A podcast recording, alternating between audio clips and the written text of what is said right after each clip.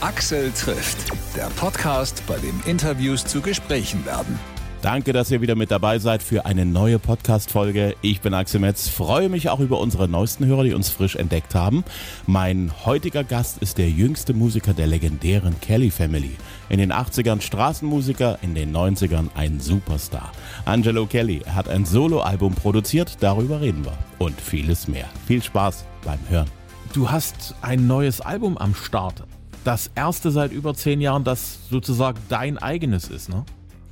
Ja, das ist also wieder mal ein Soloalbum. Ich habe ja die letzten zehn Jahren ganz viel äh, mit äh, Kelly Family, mit der eigenen, also Angelo Kelly and Family gemacht und äh, es hat jetzt mal auch gereicht, äh, genug Familie, jetzt geht's mal wieder um mich.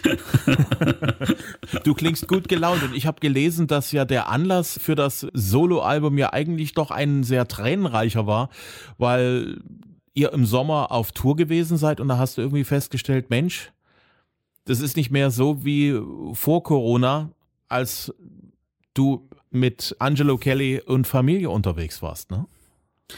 Ja, es war, es war eine, eine schöne Tour, weil wir endlich ja auf die Bühne waren und durch die Pandemie wurde, das, wurde es ja mehrmals verlegt und alle haben sich gefreut, auch die Musiker, dass man sich alle wieder sieht und so, aber wir haben gemerkt, äh, meine Frau und ich, wir haben gemerkt, die Kinder sind doch äh, echt groß geworden. Da hat sich viel getan und wir haben gemerkt, wenn wir das jetzt so weitermachen wollen, dann wird das sehr viel abverlangen. Auch die Großen, also Gabriel macht seine eigene Musik mit Deutschrap, äh, Helen studiert im zweiten Jahr in London, Emma bereitet sich vor auf ihren äh, Schulabschluss und jetzt die nächsten ein, zwei Jahre vorauszuplanen, ähm, empfanden wir nicht als richtig. Wir haben das Gefühl gehabt, nee, wir hören mal auf und, und, und lassen den Großen mal wirklich sich im, im echten, realen Leben da draußen so richtig reinstürzen. Ne? Und äh, es war eine richtige Entscheidung, aber es war sehr emotional. Und das, ähm, das war genau in dem Moment, als ich dann quasi dann ins Studio äh, gegangen bin, um dieses Album aufzunehmen. Ähm, und damit ist dieses Album, da ist noch viel Schmerz drin, aber es war auch sehr heilsam, äh, einfach alleine Musik zu machen mit meinen Musikern. Ähm, ja, Musik ist nicht nur für andere Menschen heilen, sondern für einen selber in erster Linie. Ja, klar. Das ist ja so ein Moment, auf den alle Eltern irgendwann zusteuern, ob sie es wahrhaben wollen oder nicht. Die Kids sind so weit, dass sie ja. das Nest verlassen, dass sie ihre eigenen äh, Leben anfangen zu leben, nicht mehr so ja. der in allererster Linie Teil der Familie sind. Wer hat sich damit schwerer getan, du oder deine Frau? Ach, wir beide. Also natürlich auf andere Art vielleicht, aber ähm, letztendlich will man am liebsten, dass die immer zu Hause bleiben. Ne? Aber ähm, es gehört dazu, es ist wichtig und ähm, wir, wir haben aber auch immer noch kleinen Kids dabei zu Hause. Wir haben ja immer noch die, die Emma ist noch da, Joseph ist zwölf, William ist sieben und wir haben auch noch eine Aufgabe zu erledigen und zu machen. Und bei den Älteren, die jetzt woanders leben, da geht's darum, diesen andere Beziehungen dann äh, irgendwie zu erarbeiten, zu aufzubauen, dass man sich regelmäßig sieht, dass man Kontakt pflegt, dass man da ist, dass man denen helfen kann, dass man Rat gibt, wenn die fragen, nicht immer natürlich fragen sie. Und ähm, ja, das ist halt ähm, einfach eine andere Dynamik. Ja, ja. Ich lebe auch gerade so in dieser Phase, wo die Kinder anfangen, sich endgültig abzunabeln und ja. nicht mehr so in allererster Linie Teil der Familie zu sein, sondern ihre eigenen Leben äh, wirklich in Angriff zu nehmen. Ist dir das sehr schwer gefallen, auch dort zu sagen, okay, Familie, auch das musikalische Projekt, was wir als Familie ein paar Jahre lang betrieben haben, das einfach mal aufs Abstellgleis erstmal zu stellen? Es war mir nicht schwer, weil ich wusste, es ist richtig. Ähm, aber es war trotzdem emotional, weil ich wusste, ich, ich, ich werde das vermissen. Dieses Gefühl, auf die Bühne zu stehen, äh, als komplette Familie ist ein wahnsinnig schönes Gefühl.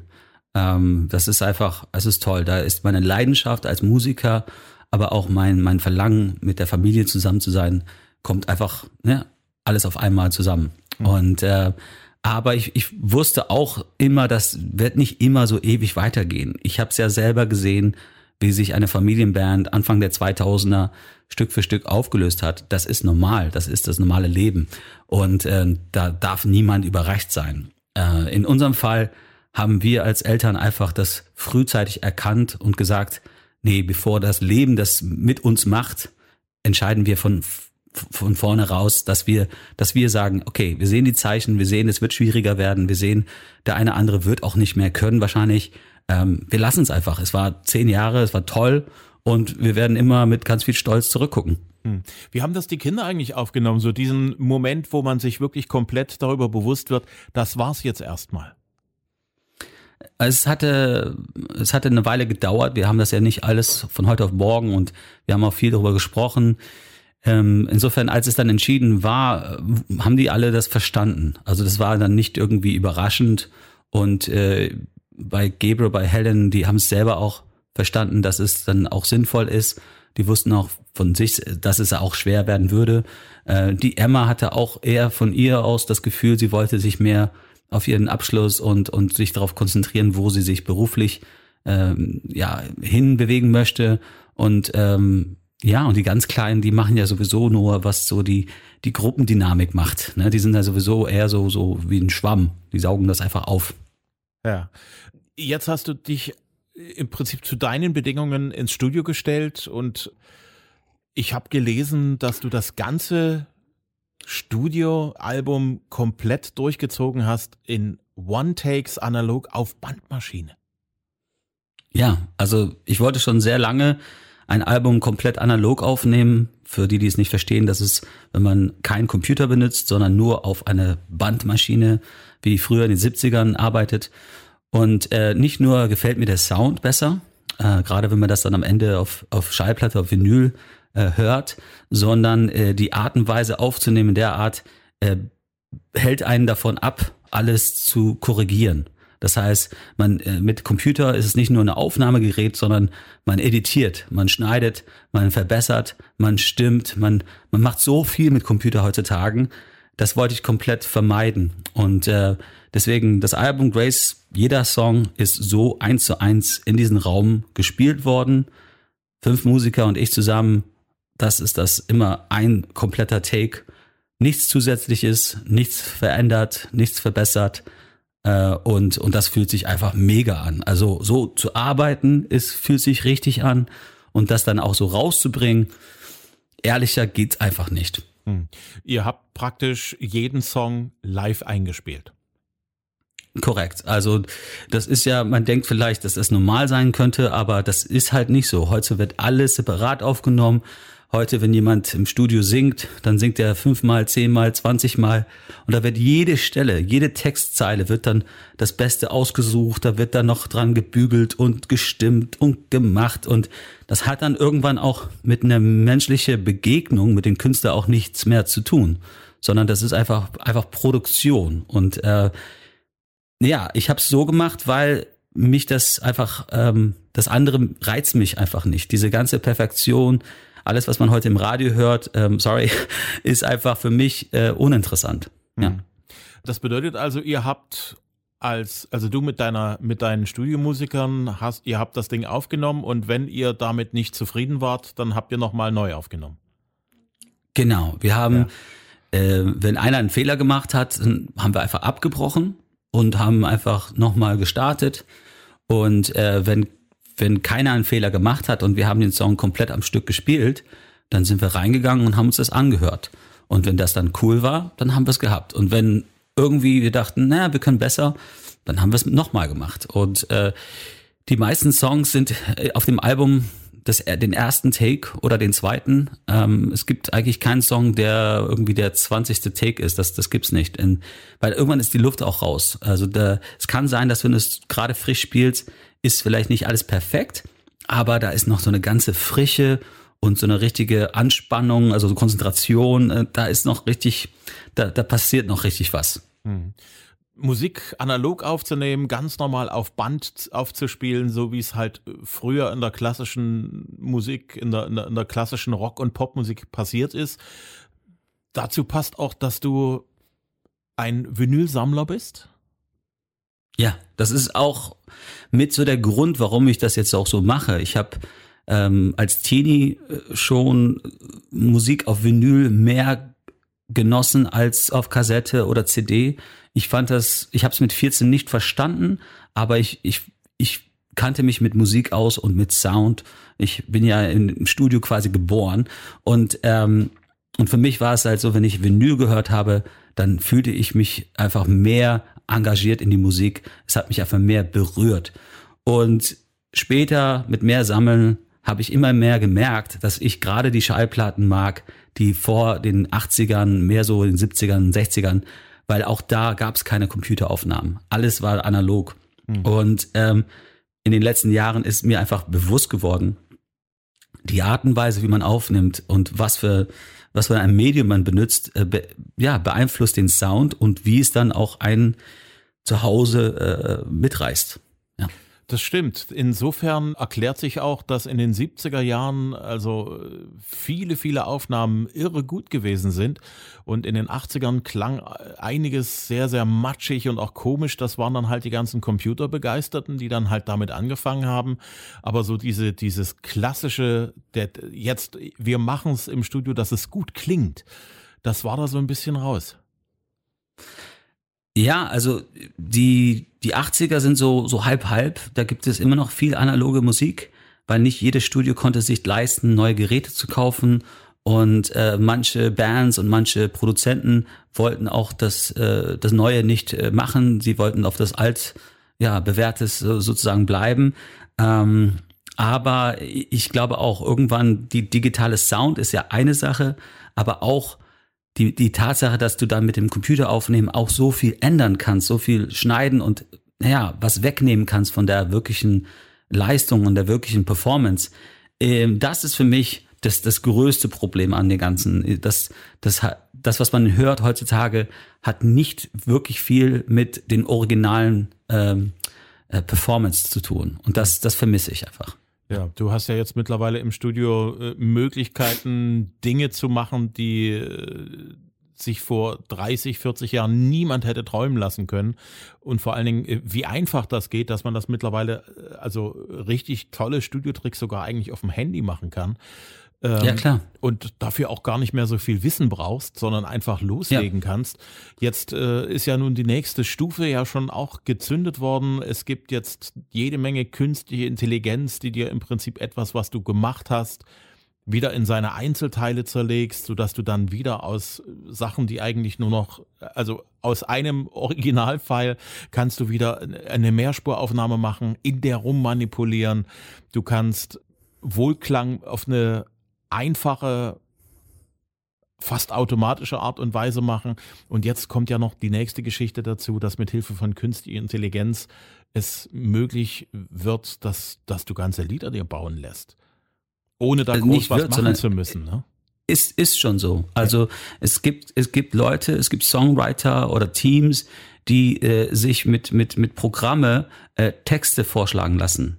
Also die, die, die, die tippen in, in Programme oder Internetseiten, die es gibt, tippen die ein, ähm, ich möchte einen Song äh, in Richtung Ed Sheeran haben, ein Liebeslied, aber vielleicht ein bisschen melancholisch, dies, das, das. Und dann kommt was, ein Vorschlag, Strophen, Refrain und so weiter.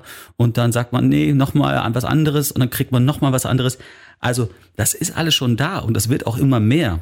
Und äh, da muss man sich die Frage stellen, wir haben in den letzten, also die Musikindustrie, haben in den letzten 30 Jahren versucht, immer, immer perfekter zu werden wie ein Computer.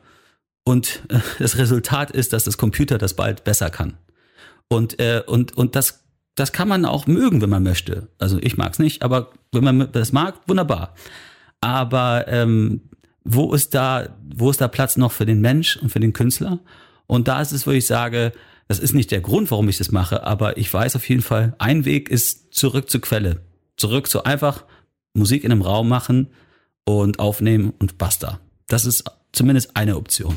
Das ist ja das, was uns Menschen ja im Prinzip ausmacht, dass wir uns ausdrücken, dass wir das, was in uns steckt, an Gedanken, an Emotionen, dass wir das zum Beispiel in einen Song bringen, dass dort das, was, was dir an Melodie und, im Kopf rumschwirrt, dass da was draus wird, ne? Und das ist nicht etwas, was ein Computer äh, ersetzen kann, denn doch deine wirkliche Stimme, die Art und Weise, wie du es in dem Moment machst, die Menschlichkeit, die Fehlern, ähm, all, all diese Nuancen sind das, was es komplett einzigartig macht. Und anstatt dass wir alle etwas nachrennen und versuchen perfekt zu werden, dann klingen wir an auch irgendwann alle gleich. Und dann kann das auch das Computer besser. Äh, aber wenn wir bei uns bleiben und einfach uns trauen, uns zu sein, dann sind wir so unikat, jeder von uns. Also das ist endlos, wie viel Einzigartigkeit es gibt in jedem Künstler. Und, und, und das wird immer so bleiben, wenn man, wenn man auch sich traut, sozusagen. Hm. Das hat ja auch Auswirkungen auf den Live-Betrieb. Ich könnte mir das schwer vorstellen, als Musiker auf eine Bühne zu gehen und etwas nachzuspielen, was irgendwo sich ein Computer ausgedacht hat. Keine Ahnung. Also es kann ja sein, dass das auch was Schönes ist. Also ich will jetzt nicht sagen, früher war alles besser und jetzt hm. ist alles scheiße. Ähm, das, das ist nicht mein Ansatz. Aber für mich ist eher ich sag eher, was, was mich reizt und was mich nicht reizt, was mich berührt und was mich nicht berührt. Und ähm, ja, ich denke auch, das Live-Bereich, da hat sich auch viel reingeschlichen. Also ich, ich habe immer darauf bestanden, dass live wirklich alles live bleibt, dass man äh, nichts hat, was mitläuft. Aber sehr, sehr viele Künstler, sehr viele Bands heutzutage, das ist fast komplett normal geworden, auch in kleinen Hallen, auch in kleinen Clubs teilweise, da siehst du vier, fünf Leute, die spielen und singen, aber du hörst noch fünf andere Leute. Also das heißt, da laufen äh, Spuren mit andere Gitarren, äh, Chöre, äh, irgendwelche Sequencer, Keyboards ähm, und die spielen dann alle mit mit so einem Metronom im Kopf. Ne? Und ähm, und das finde ich fand ich immer schon schrecklich. Also das da will ich auch nichts von wissen. Äh, entweder man kann das so live spielen oder man lässt es. Aber das ist auch mittlerweile so Standard geworden. Ähm, Finde ich super schade, dass man zum Konzert geht äh, und sowas bekommt. Ähm, ist erstmal, finde ich, nicht sehr ehrlich. Und das Zweite ist, jedes Konzert wird dadurch sehr ähnlich. Wenn man aber alles live spielt, äh, weiß ich selber, ist es halt so, dass jeder Tag ist es dann auch anders. Und wenn mein Publikum äh, zu einem anderen Stadt kommt oder andere Stadt kommt, dann ist äh, jedes Lied auch mal ein bisschen schneller oder langsamer oder ein bisschen länger oder dies, ähm, weil wir sind nicht gebunden an irgendwelche Sachen, die mitlaufen. Hm. Dein Album heißt Grace. Wie ist die Platte zu dem Titel gekommen? Ähm, Grace äh, hat für mich, also auf Deutsch, dann Gnade.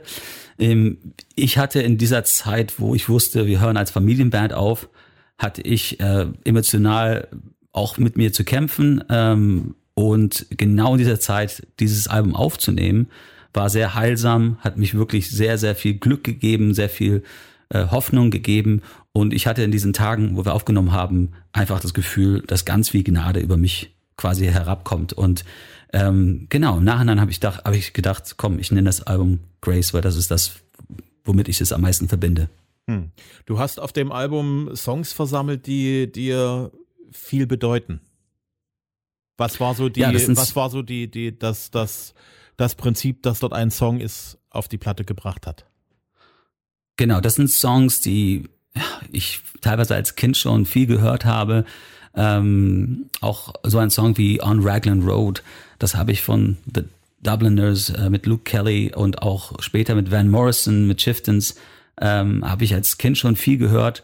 Und ich wollte dieses Lied schon immer irgendwann mal singen, aber ich habe es äh, einfach nicht getraut. Und ist auch gut so, weil man muss ein bisschen älter werden dafür, finde ich. Und auch ein bisschen, kleines bisschen Blues in der Stimme irgendwo kommen, äh, muss dann kommen und das kommt dann auch nur durch das Leben. Ähm, und äh, ja, das sind so ein Sammel, Sammelsurium oder wie, wie sagt man das genau? Äh, an Songs, die Sammelsurium. Ja. Ach, super, sehr schön. Ähm, an Songs, die einfach so mich mein Leben lang begleitet haben, äh, die ich entweder nicht aufgenommen habe oder mal anders aufgenommen habe und die einfach in diesem Kontext sechs Leute in einen Raum, die einfach mal einfach mal ein paar Songs spielen und singen und ohne Schnickschnack, da habe ich das Gefühl gehabt, hier passt das rein, hier machen wir das. Und ähm, ja, es ist nicht äh, keine Rocket Science, aber ähm, ich glaube, es, es ist genau so das Richtige gewesen in dem Moment. Zurück nochmal zu deiner äh, Vinyl-Sammelei. Kannst du dich noch erinnern an deine erste Single oder dein erstes Album, was du dir auf Vinyl gekauft hast? Also äh, Vinyl war äh, so, da war ich 14, da habe ich ähm, so Platten von Eric Clapton aus den 70ern, ähm, Toto äh, von Rush, äh, Frank Zappa, ähm, äh, da war natürlich ein bisschen Tina Turner, Brian Adams dabei. Ich habe so einen ganzen Stapel gekauft, die, die haben echt nichts gekostet. Und ähm, aber so richtig, so meine allererste Single, die ich gekauft habe, war auf so einer Maxi-CD, war ähm, The Drugs Don't Work von äh, The Verve. Und die allererste Platte, also ja, Album auf CD, äh, war, ähm, das war gerade frisch raus von No Doubt äh, Tragic Kingdom. Also das war so mit diesen Don't Speak und so, diese Songs. Genau, da war ich so 14 und hatte endlich mal ein bisschen Geld bekommen, die ich so ausgeben durfte, wie ich wollte. Naja, äh, ich habe ja auch schon mit, mit einigen von deinen Geschwistern gesprochen, die haben ja mir erzählt, dass sie äh, so Rock- und Popmusik sehr spät entdeckt haben, weil äh, euer Vater euch das nicht so richtig erlaubt hat. Und du bist ja in, einem, in Entschuldigung, in einer Zeit groß geworden, wo äh, dein Vater dann sozusagen schon die Zügel hat lockerer. Also er hat das Ganze dann schon etwas lockerer gesehen. Kann ich nicht zu sagen. Also ich, ich kann das nicht bestätigen, was du da meinst, mhm. ähm, weil wir haben eigentlich auch, als ich klein war, haben wir schon alles Mögliche gehört. Also wir haben, als ich fünf oder sechs war, haben wir auch schon Bruce Springsteen gehört und ähm, ACDC und aber wir haben auch im nächsten Moment haben wir dann irgendwelche gregorianische Chöre gehört oder äh, Ennio Morricone Soundtrack von The Mission. Also wir haben querbeet gehört. Was wir sehr oft viel gehört haben, war die lokale Musik. Also wenn wir in Spanien gelebt haben, dann haben wir viel spanische Musik gehört. Wenn wir in Frankreich gelebt haben, dann haben wir viel französische Musik gehört. Wenn wir in den Britannien waren, dann haben wir keltische, britannische Musik, so Alain Stivell und solche Sachen. Also, also mein Vater war eher immer sehr interessiert an das lokale Kultur. Und dadurch war das vielleicht nicht unbedingt Rockmusik. Hm. Aber so ein Verbot zum Rockmusik oder sowas, das, das habe ich noch nie gehört. Nee. Ja. Nee, das haben sie so erzählt, dass sie so, also in ihren Teenie-Jahren, das, das da ist, warst du ja wirklich noch sehr klein dann. Ne, nee, aber auch das ist Bullshit. Also das okay. ist vielleicht, sagen die, es war nicht ganz gern gesehen, aber ein Verbot dazu, no way. Ich drück dir die Daumen für dein Album. Ich drück dir die Daumen für möglichst eine schöne Tour, die auch durch Sachsen kommt und ja, bis hoffentlich bald. Dankeschön. Alles Gute, ne? Axel trifft Angelo Kelly. Sein aktuelles Album heißt Mixtape. Damit ist er auf Tour, kommt am 28. Juli nach Senftenberg und am 1. September nach Torgau. Mehr Infos findet ihr auf Angelo Kelly IE. Axel trifft gibt es auf Instagram und auf Facebook und ich würde mich freuen, wenn ihr mir da auch folgt. Lasst gerne Likes und Kommentare da und bitte weiterempfehlen unter Freunden, Kollegen, Nachbarn, Verwandten und Bekannten. Jede Woche gibt es eine neue Folge, immer kostenlos, da wo es Podcasts gibt. Ich bin Axel Metz, sage Dankeschön fürs Hören und freue mich aufs nächste Mal.